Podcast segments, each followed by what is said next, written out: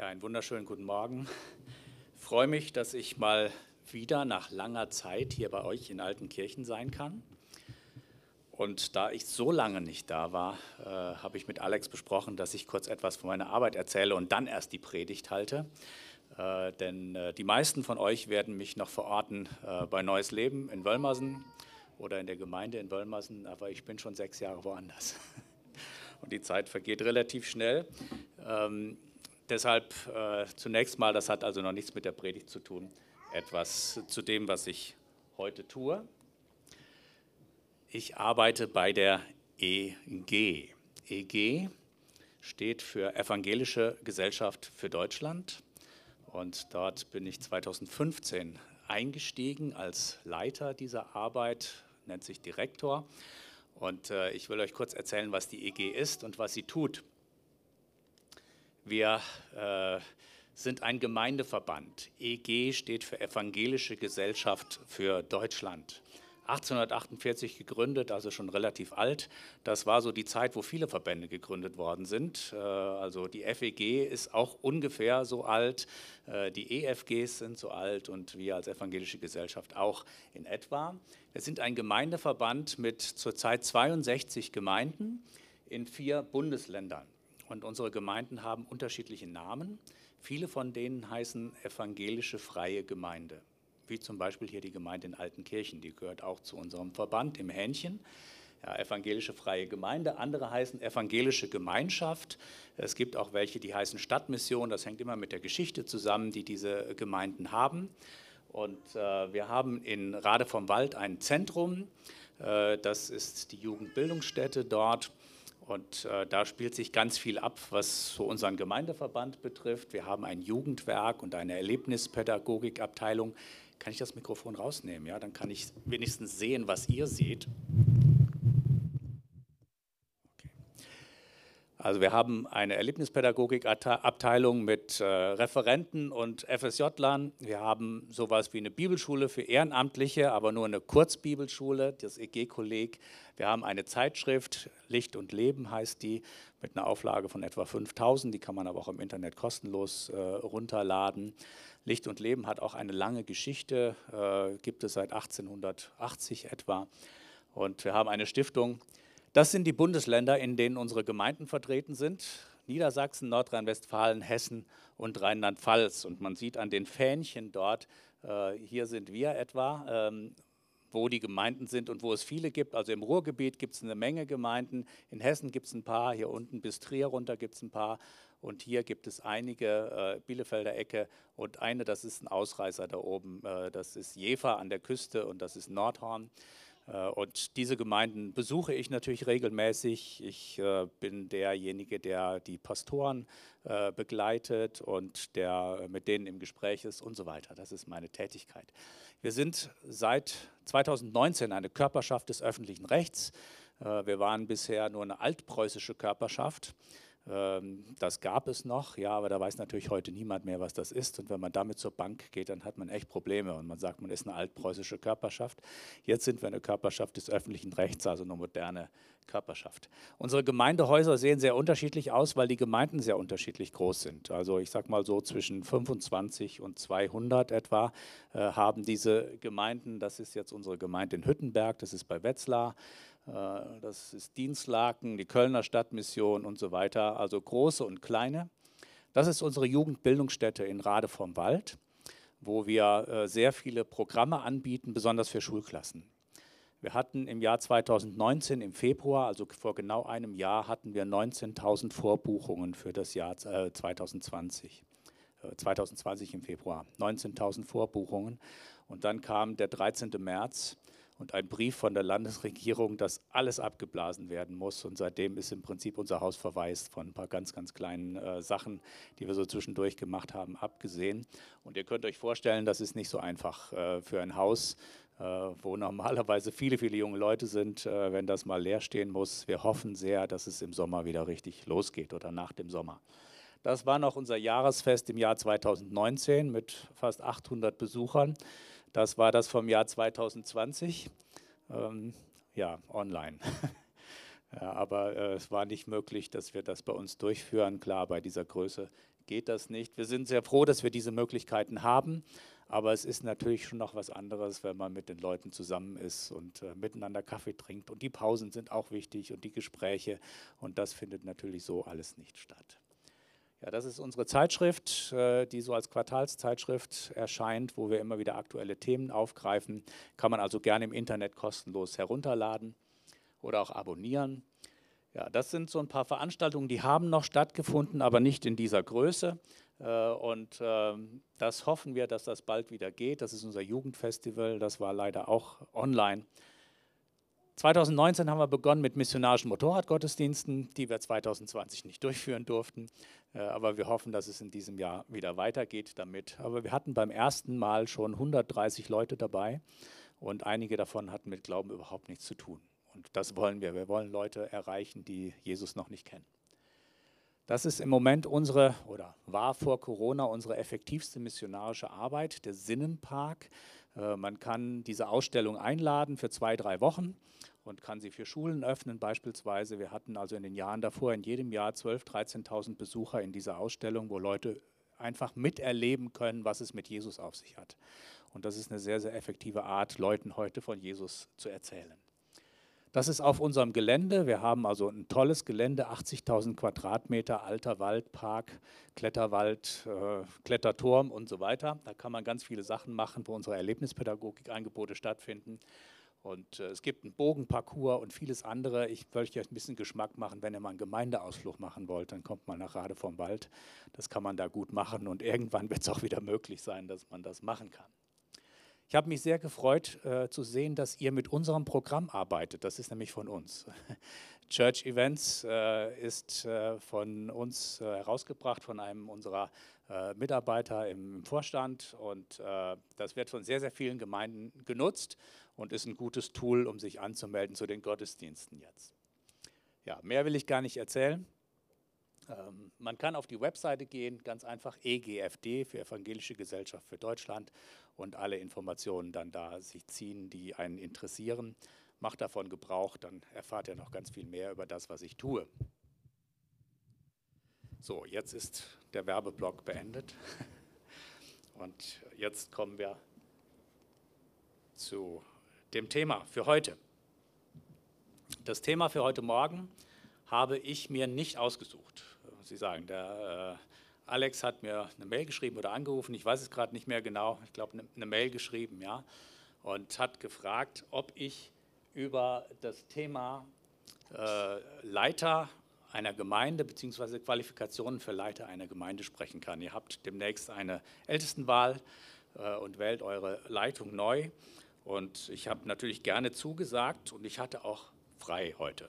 Also äh, das ist normalerweise nicht so. Ich bin viel unterwegs. Also ich fahre im Schnitt in der Woche 1000 Kilometer zwischen unseren Gemeinden hin und her.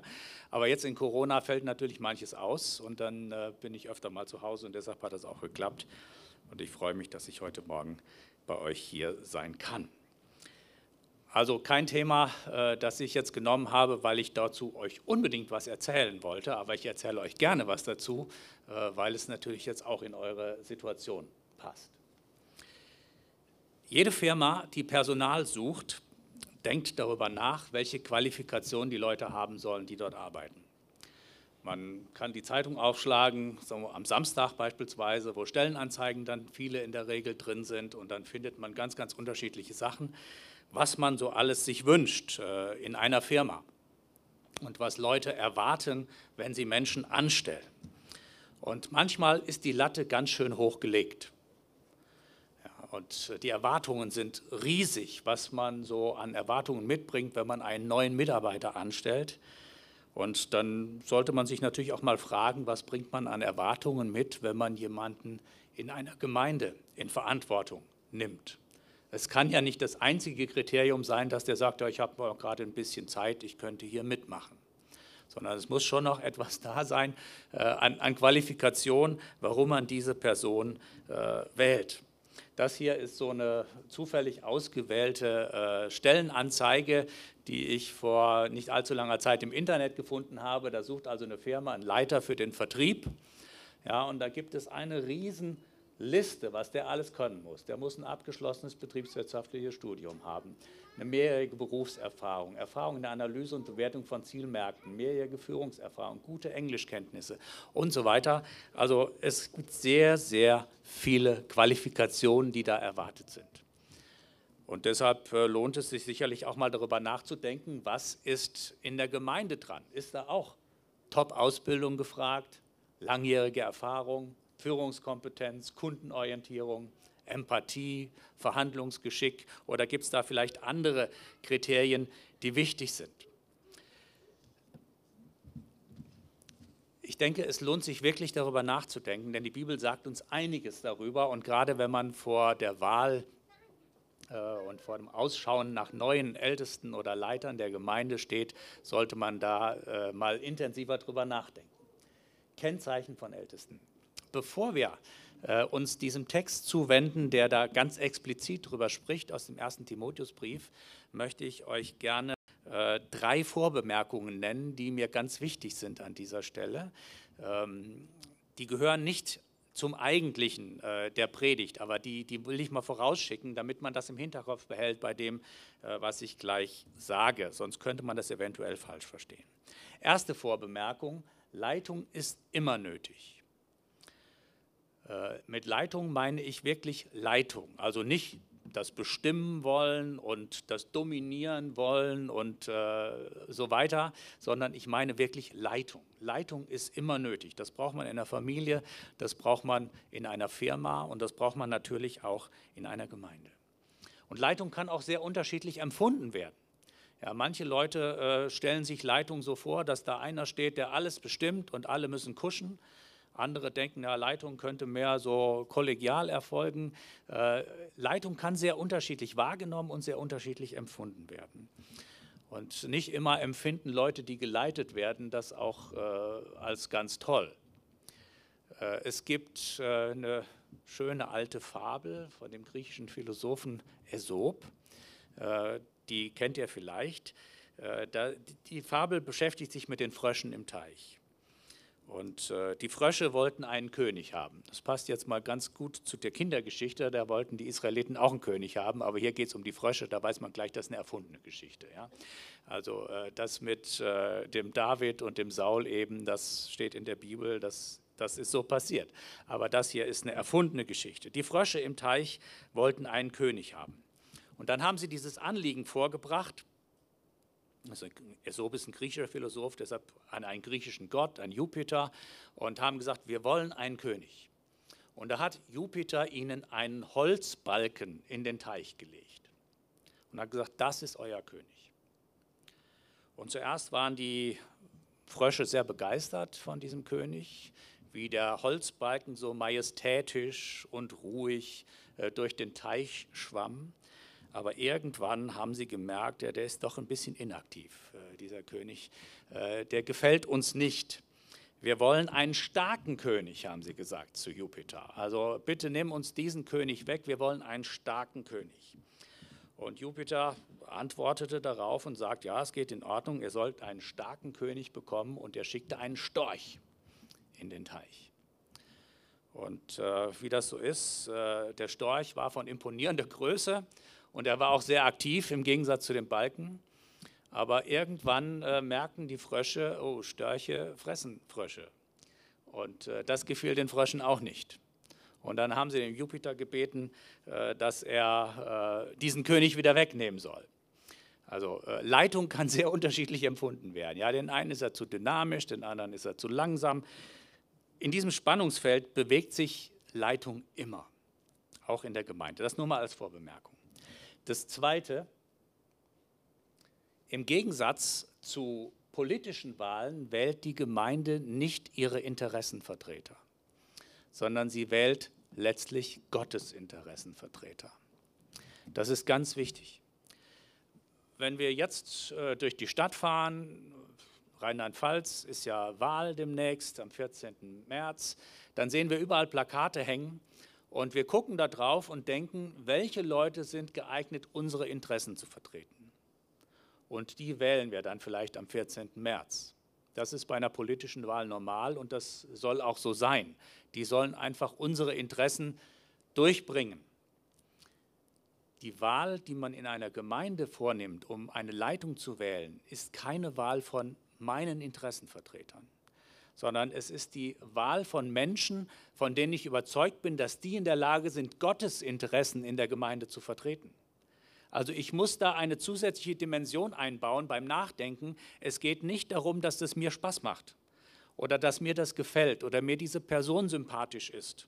Auch wenn man das als Mensch natürlich niemals ganz ausblenden kann, sondern es geht darum, dass ich überlege, was oder wo sind die Personen, die Gottes Interesse in dieser Gemeinde vertreten können. Das ist entscheidend und das ist ein Riesenunterschied. Im Herbst haben wir Bundestagswahl, da ist es auch wieder so. Ja, alle werden darüber nachdenken, wer kann meine Interessen vertreten. In der Gemeinde denkt man darüber nach, wer kann Gottes Interessen vertreten. Und das Dritte, und das ist mir auch ganz wichtig an dieser Stelle, das Ältestenamt oder der Leitungsdienst ist in manchen Gemeinden etwas überhöht. Dass man denkt, ja, das müssen ja solche Überchristen sein. Ähm, die müssen ja alle positiven Eigenschaften auf sich vereinen, die man da irgendwie haben kann. Das ist ja fast kein normaler Mensch mehr. Was im Neuen Testament gesagt wird über die Leiter einer Gemeinde, wird bis auf eine Eigenschaft von allen Christen des Neuen Testaments auch gesagt und erwartet, gefordert. Also es geht nicht darum, dass die Gemeinde sich Leute aussucht, die ja eigentlich schon gar nicht mehr menschliche Eigenschaften haben, weil sie so perfekt sind, sondern dass sie einfach Christen sind, die ihren Glauben leben.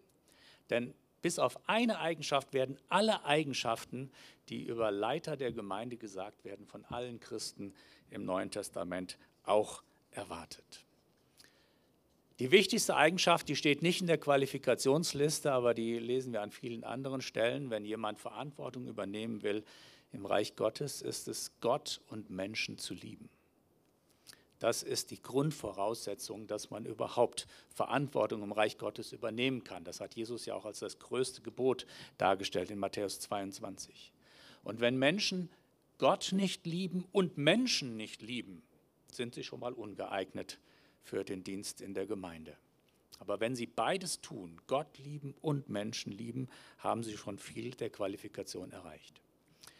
Ich habe viel mit Bewerbern zu tun. Also in diesen sechs Jahren, die ich jetzt fast in der EG bin, äh, hatte ich ungefähr 170 äh, Bewerbungsgespräche mit Pastoren, mit künftigen Pastoren. Und ich erinnere mich an ein Bewerbungsgespräch, da erzählte jemand so ein bisschen aus seinem Leben und was ihn bewegt und warum er Theologie studiert hat und jetzt Pastor werden will. Und ich hatte irgendwie das Gefühl, ähm, ja, der weiß eine Menge, der, der ist gut ausgebildet, aber da brennt nichts.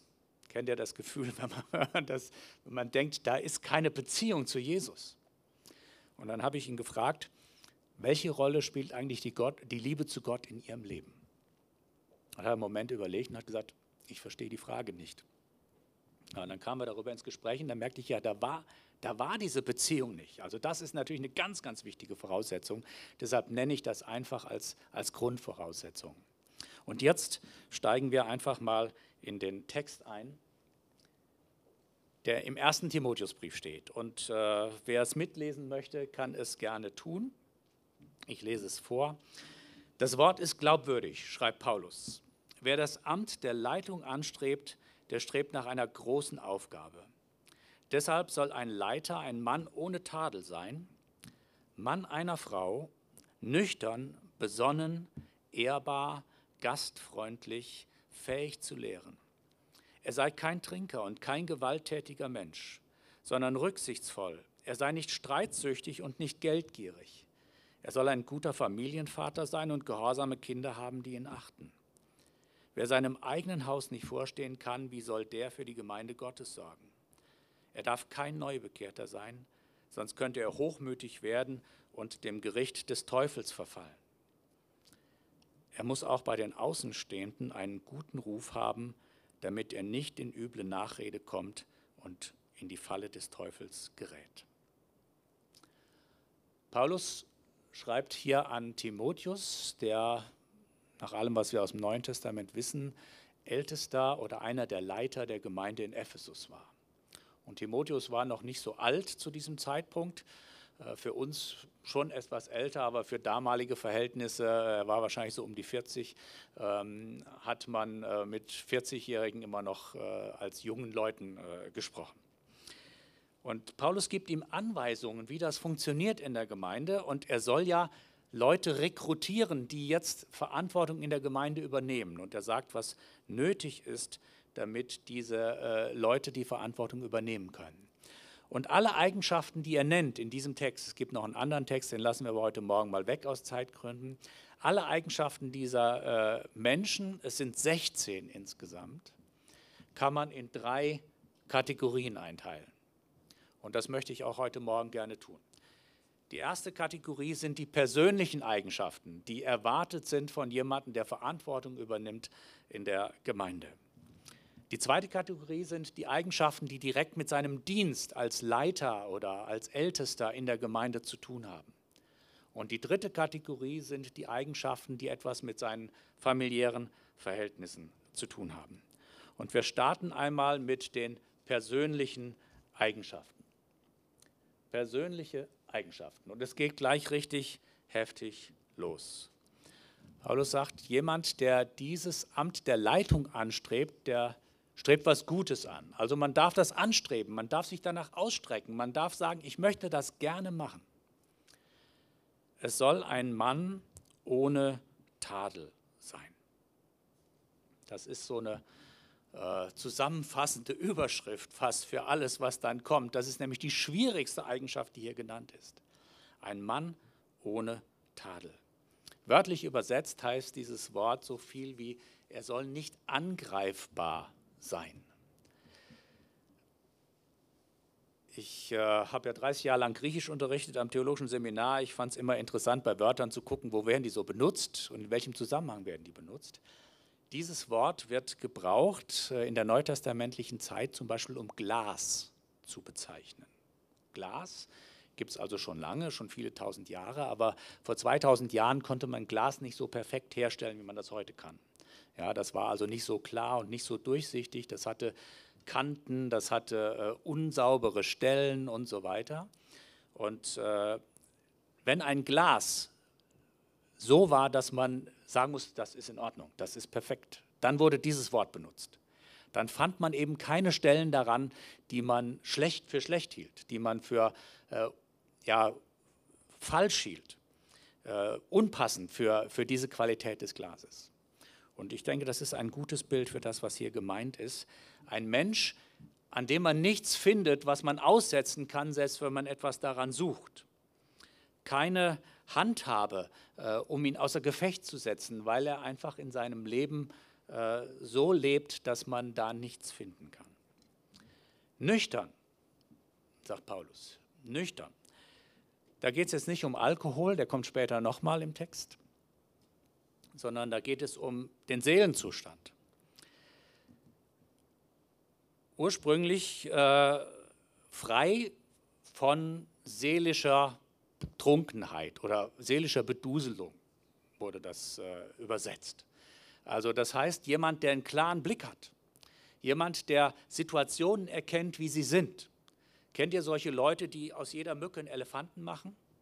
Ja, ein ganz kleines Problem und du begegnest denen und denkst, oh, die Welt geht unter. Ja, das ist genau das Gegenteil von dem. Und auch umgekehrt, Menschen, die ein Riesenproblem sehen und das gar nicht erkennen. Nüchtern bedeutet, man schätzt die Dinge so ein, wie sie wirklich sind. Es ist äh, zum Beispiel benutzt in der neutestamentlichen Zeit für den Kapitän von Schiffen, wenn er ein guter Kapitän ist. Das ist also jemand, der nach der Navigation geht und der nicht denkt, oh, da hinten scheint die Sonne schön, fahren wir in diese Richtung, sondern der nach Kriterien handelt, der weiß, warum man so oder so handelt.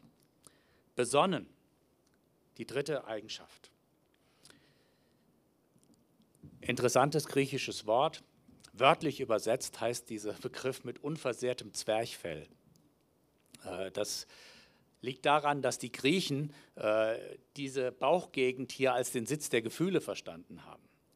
Ja, und äh, das bedeutet, das ist jemand, der, der einfach nicht zu schnell zu begeistern ist, aber jemand, der, der sich schon auch für was begeistern kann. Jemand, der sich aber auch in der Gewalt hat und der erstmal denkt, was passiert, wenn jetzt das und das und das geschieht? Wie soll ich dann handeln? Jemand, der sich selbst im Zügel hat.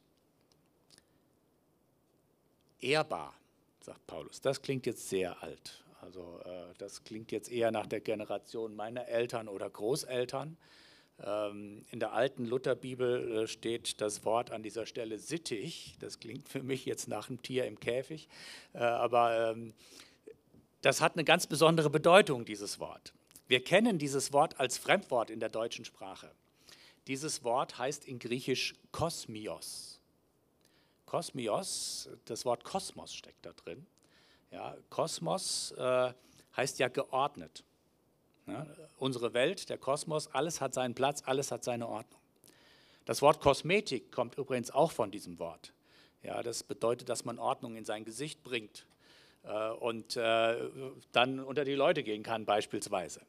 Und in diesem Zusammenhang bedeutet dieser Begriff, dass jemand sein Leben so gestaltet, dass die wichtigen Dinge im Leben einen wichtigen Platz haben und die weniger wichtigen einen weniger wichtigen Platz haben. Ja, man hat ja viele Lebensbereiche in seinem Leben äh, und die muss man in die richtige Reihenfolge bringen. Ich kannte zum Beispiel einen jungen Mann, auch Christ, der war so wie ich begeisterter Motorradfahrer. Und das Motorrad in seinem Leben hatte eine sehr, sehr wichtige Funktion. Das übernachtete zum Beispiel im Winter nicht in der Garage, sondern in seinem Schlafzimmer auf einem wunderbaren Ständer ja, damit er das jeden Morgen streicheln konnte. Äh, er hat sein ganzes Geld in dieses Hobby investiert. Und äh, als er dann irgendwann geheiratet hat, da musste er sich entscheiden, ob er mit seiner Frau verheiratet sein will oder mit seinem Motorrad. Aber das war eben ein Hobby, das einen falschen Platz hat. Ja, das kann einen Platz haben im Leben, aber es muss den richtigen Platz haben. Und Paulus sagt, wenn jemand Ältester oder Leiter der Gemeinde werden will, dann muss er sein Leben so ordnen, dass die wichtigen Dinge oben stehen und die weniger wichtigen Dinge unten. Aber da kann es natürlich auch viele Dinge geben. Wenn die am richtigen Platz sind, ist das in Ordnung. Kein Trinker und kein Schläger, sagt Paulus. Man fragt sich natürlich, warum musste der das sagen? Also ich glaube, in der FEG in Altenkirchen gibt es ja sowas ja gar nicht. Ja? Aber äh, die Leute hier, äh, die mussten das gesagt kriegen, denn äh, das war ein echtes Problem die kriegten sich teilweise auch handgreiflich in die Haare. Ja, nicht nur im übertragenen Sinne, denn es heißt an anderer Stelle im Galaterbrief, also wenn ihr euch gegenseitig beißt und fresst, dann passt auf, dass ihr nicht voneinander aufgefressen werdet. Also die hatten schon einen relativ harten Umgang miteinander und das gibt's. Ich habe das schon mal erlebt in einer Gemeinde, äh, wo man so miteinander umging. Das ist keine Art und Weise. Und hier steht es dann auch mit dem Alkohol. Wer äh, dem Alkohol zugetan ist, das heißt, wer unkontrolliert trinkt, ist nicht geeignet für Leitungsfunktionen in der Gemeinde. Gütig, sagt Paulus, eine ganz wichtige Eigenschaft. Gütig, ein, ein toller Begriff, der, der so viele Facetten hat. Äh, milde sein, äh, Leuten Gutes tun können, Leuten freundlich begegnen können, selbst wenn man selber keine Freundlichkeit erfährt.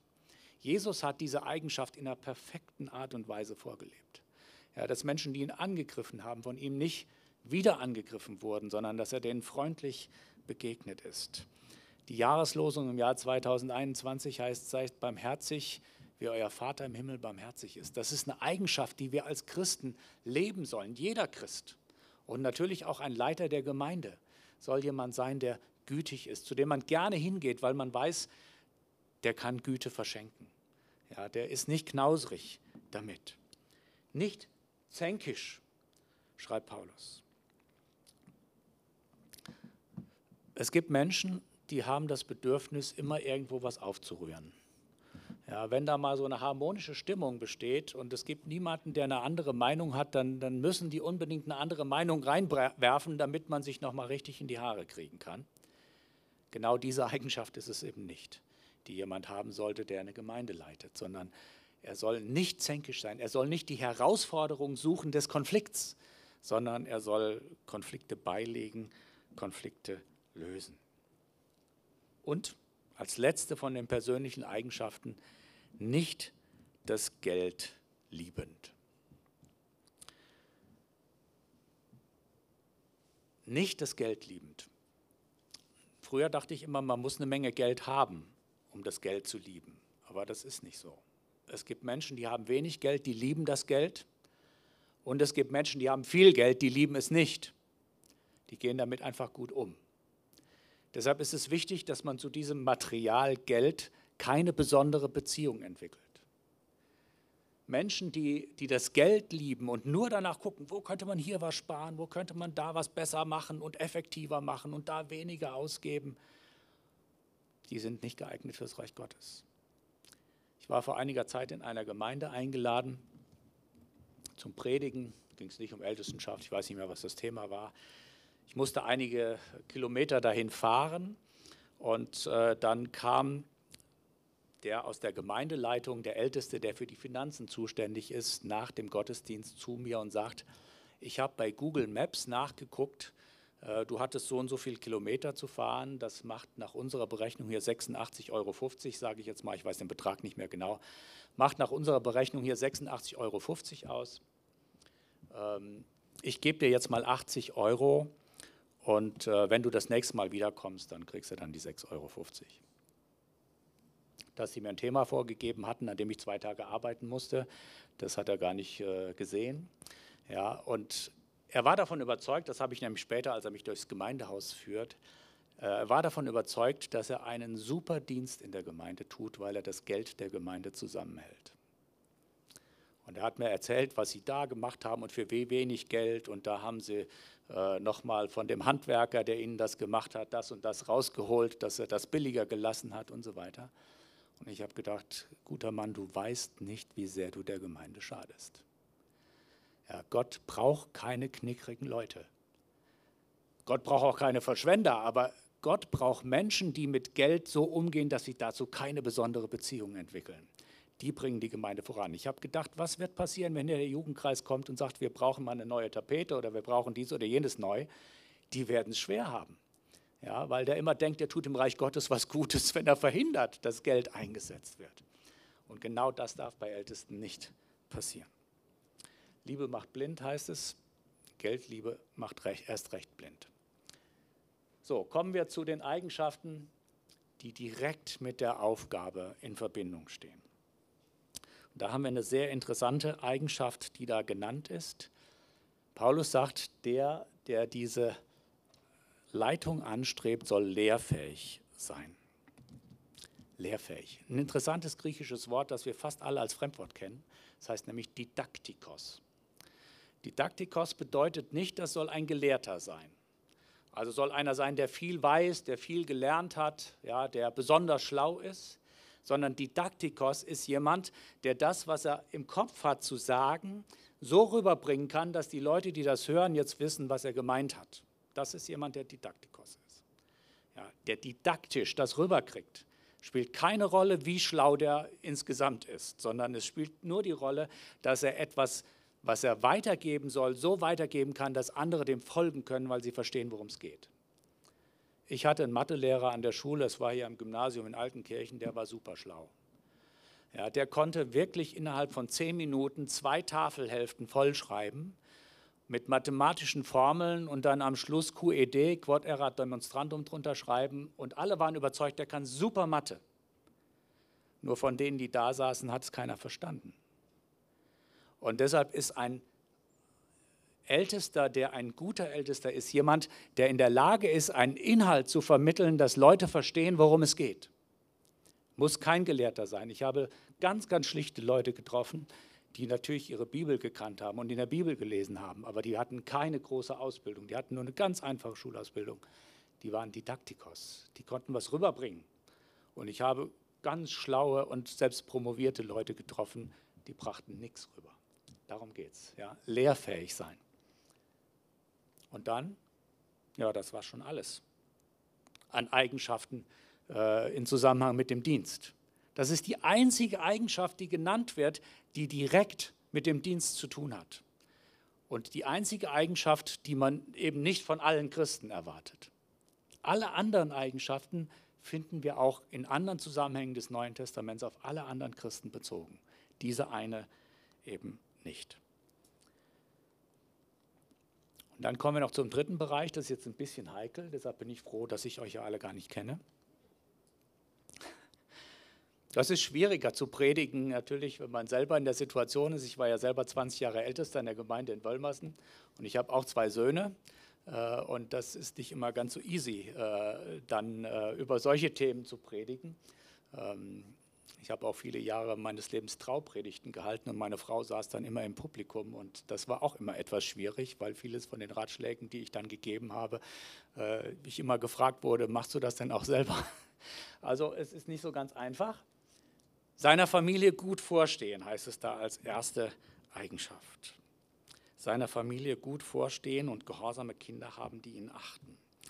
Vorstehen klingt so wie Amtsbezeichnung, ist aber nicht so gemeint, sondern äh, es geht mehr um eine Tätigkeit als um einen Status. Ja, es geht also nicht hier um einen Pascha, der sagt, ich bin hier der Boss, sondern es geht um jemanden, der aktiv seine Familie führt und der in der Lage ist, seine Familie so zu gestalten, sein Familienleben so zu gestalten, dass er seiner Verantwortung wirklich gerecht wird. Ja. Gehorsame Kinder, die ihn achten. Gehorsame Kinder meint nicht unbedingt gläubige Kinder. Ähm, denn irgendwann sind Kinder ja auch dafür selber verantwortlich, welchen Weg sie gehen. Und äh, wenn ein 18-Jähriger sagt, äh, ich gehe nicht mehr in die Gemeinde und ich äh, will ohne Jesus mein Leben gestalten, äh, kann es sein, dass der Vater darauf überhaupt keinen Einfluss hat. Ja, ist, ich denke, die Eigenschaften, um die hier genannt werden, sind alles Eigenschaften, auf die man auch einen Einfluss hat. Und Gehorsam hat man auch nur einen gewissen Einfluss drauf. Aber was Paulus hier meint, ist, dass es ein Mensch ist, der so lebt, dass er Respekt hat von seinen Kindern gehorsame Kinder, die ihn achten. Diese Kombination ist wichtig. Denn man kann Menschen nur dann achten, wenn man sieht, dass sie konsequent sind in ihrem Leben. Ich kann mich an eine Zeit erinnern, wo ich vieles von dem, was mein Vater sagte, nicht gut fand. Aber ich habe ihn immer respektiert, weil ich wusste, was er sagt, das meint er auch und das lebt er auch. Und das ist hier gemeint. Ja. Jemand, der mit seiner Familie so umgeht, dass selbst seine Kinder sagen, ja, der ist ernst zu nehmen. Ich war vor Jahren mal eingeladen in einer Gemeinde und dann zum Mittagessen beim Pastor der Gemeinde. Und äh, während ich da so saß, die hatten vier oder fünf Kinder, ich weiß es nicht mehr genau, während ich da so saß, äh, kamen dann die Kinder äh, und haben mir die Schuhe geklaut unterm Tisch. Die fanden das ganz toll, die waren so im Alter von drei bis zehn, würde ich mal schätzen, äh, haben mir die Schuhe geklaut naja, ich dachte, vielleicht ist das hier bei denen üblich. Ähm, lass das mal, ich muss ja irgendwann auch wieder wegfahren. Ähm, es verging eine halbe Stunde, ich kriegte schon kalte Füße. Und dann rief der Vater seine Kinder und sagt, Kinder, kommt doch mal, äh, gebt dem Herrn Schmidt bitte seine Schuhe zurück. Die Kinder guckten um die Ecke, lächelten und gingen wieder. Zehn Minuten später sagt der Vater, Kinder, ich glaube nicht, dass die Frau Schmidt das gut findet, wenn der Herr Schmidt mit, äh, zu Hause ankommt und keine Schuhe mehr hat. Interessierte die Kinder überhaupt nicht. Ich wusste, das ist nicht das Problem der Kinder. Das ist das Problem des Vaters. Weil die checken, was der sagt, das spielt zu Hause überhaupt keine Rolle. Ja, der redet nur, da passiert nichts. Und so war es dann auch. Zum Glück bin ich dann doch noch mit Schuhen nach Hause gefahren, irgendwann am Nachmittag. Aber seit der Zeit ist mir klar, was es bedeutet, wenn man jemanden nicht achten kann, weil er nicht konsequent ist. Und darum geht es, ja, dass es jemand ist, der konsequent ist, weil man sagt, was der sagt, das erwartet er auch, das lebt er auch selber. Und äh, das ist wichtig auch für jemand, der in der Gemeinde Verantwortung trägt. Mann einer Frau will ich jetzt nicht äh, ausdeuten. Äh, ich glaube, es geht hier auf jeden Fall gegen Polygamie, also dass man nicht mehrere Frauen äh, haben kann, ganz sicher. Ähm, es geht aber auch nicht darum, wie einige es deuten, dass der unbedingt verheiratet sein muss. Denn es gibt auch offensichtlich Leiter, Gemeindeleiter im Neuen Testament, die nicht verheiratet waren. Also es geht hier um Männer, die verheiratet sind und wenn die verheiratet sind, sollen die Mann einer Frau sein. es geht auch nicht darum, wie die katholische Kirche das versteht. Ähm, die katholische Interpretation ist ja, der Priester darf nur Mann einer Frau sein und das ist die katholische Kirche. Also er darf gar nicht verheiratet sein. So deuten die diesen Text. Das geht aber doch deutlich am Text vorbei. Und eine letzte Eigenschaft, die mit der Familie zu tun hat, und die habe ich bewusst an diese Stelle gepackt, ist gastfreundlich. Gastfreundlich. Wörtlich übersetzt heißt dieser Begriff die Fremden liebend. Also jemand, der ein offenes Haus hat und der keine Berührungsängste hat und der möchte, dass Menschen ihm begegnen. Eine wichtige Qualifikation. Ich habe es oft erlebt, auch in meinem eigenen Leben, als ich Christ geworden bin, dass wir zu diesem Zeitpunkt einen, einen Jugendleiter hatten, der ein offenes Haus hatte. Mir wird es erst im Nachhinein oder wurde es erst im Nachhinein bewusst, was das bedeutet hat. Wie oft wir abends bis 10, 11, halb 12 oder noch länger bei dem gesessen haben. Äh, der war sicherlich manchmal ganz schön genervt von uns. Aber der hat so viel Gutes an uns getan in dieser Zeit, weil er einfach gastfreundlich war und uns eingeladen hat und uns eine Möglichkeit gegeben hat, über den Glauben zu reden und auch zu sehen, wie lebt er seinen Glauben in seiner Familie. Ganz, ganz wichtig, wichtige Eigenschaften für jemanden, der Verantwortung in der Gemeinde übernimmt. Paulus schließt den Abschnitt ab mit äh, zwei besonderen Qualifikationen, die ich noch kurz nennen will.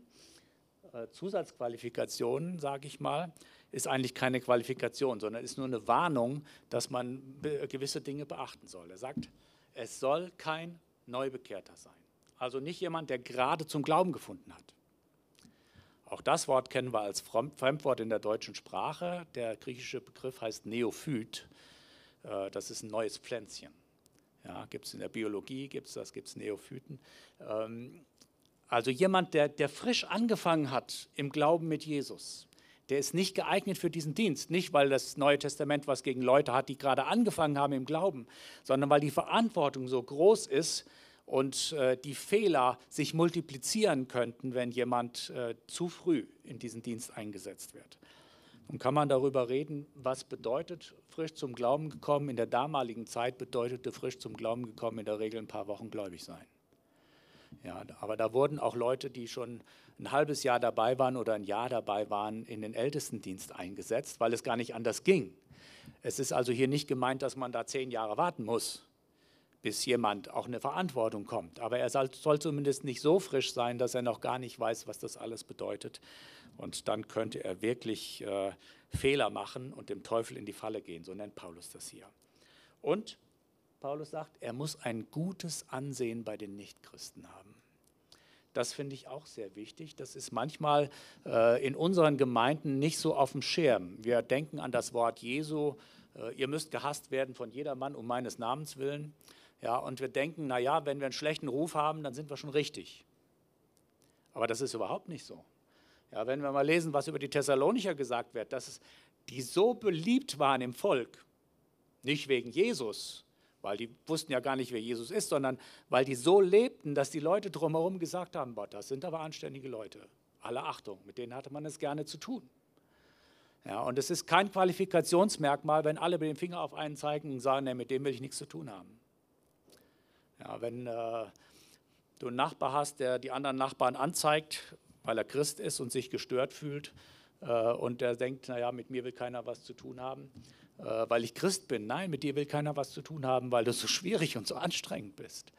Und jemand, der Verantwortung hat, der soll auch einen guten Ruf haben bei denen, die draußen stehen. Und ich füge noch eine dritte Eigenschaft dazu, die steht nicht an dieser Stelle, aber die finden wir überall in der Apostelgeschichte. Jemand, der realisiert, dass das Reich Gottes größer ist als der eigene Laden.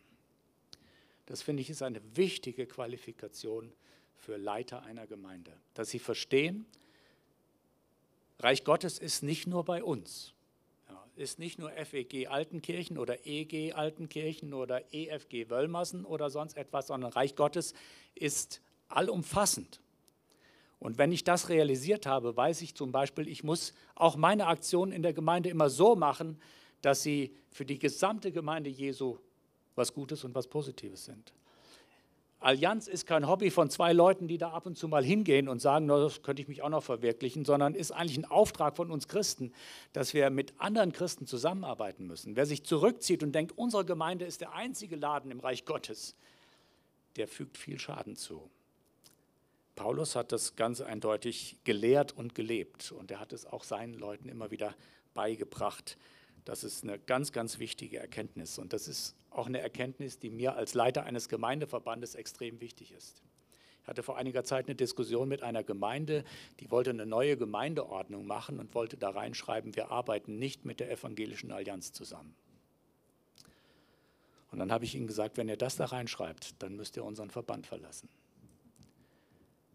Wenn Menschen, die an Jesus glauben, und das ist ja das, das, Kernthema der Evangelischen Allianz, da muss nicht alles richtig laufen, aber es sind Menschen, die an Jesus glauben, die das als, als Minimalkonsens haben. Ja, wenn die äh, in die Gemeindeordnung reinkommen als Leute, mit denen man nicht zusammenarbeiten kann, da stimmt irgendwas nicht. Deshalb jemand, der versteht, das Reich Gottes ist größer als der eigene Laden. Das ist ein Zeichen dafür, dass man verstanden hat, was Jesus gebetet hat in Johannes 17. Das ist das hohepriesterliche Gebet wo Jesus darum betet, dass seine Jünger sich nicht auseinanderdividieren und dass alle, die zum Glauben finden, verstehen, dass sie zu Jesus gehören und deshalb auch was miteinander zu tun haben. Und das ist ganz, ganz wichtig für geistliche Leiter. Warum sind die Maßstäbe so hoch? Warum reicht es nicht, einfach ein paar Leute zu suchen, die gerade ein bisschen Zeit haben? Und es geht um die Gemeinde Jesu. Wir sind kein Interessenclub, als Nachfolger Jesu, sondern wir sind seine Gemeinde. Und das heißt in dem gleichen Kapitel, die Gemeinde ist das Haus des lebendigen Gottes, ein Pfeiler und eine Grundfeste der Wahrheit.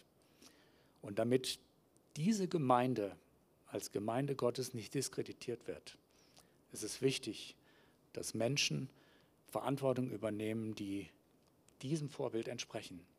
Natürlich immer unvollkommen, denn wir sind als Menschen unvollkommen aber Menschen, die auf dem Weg sind, so wie alle anderen Christen auch auf dem Weg sind. Ich möchte noch beten.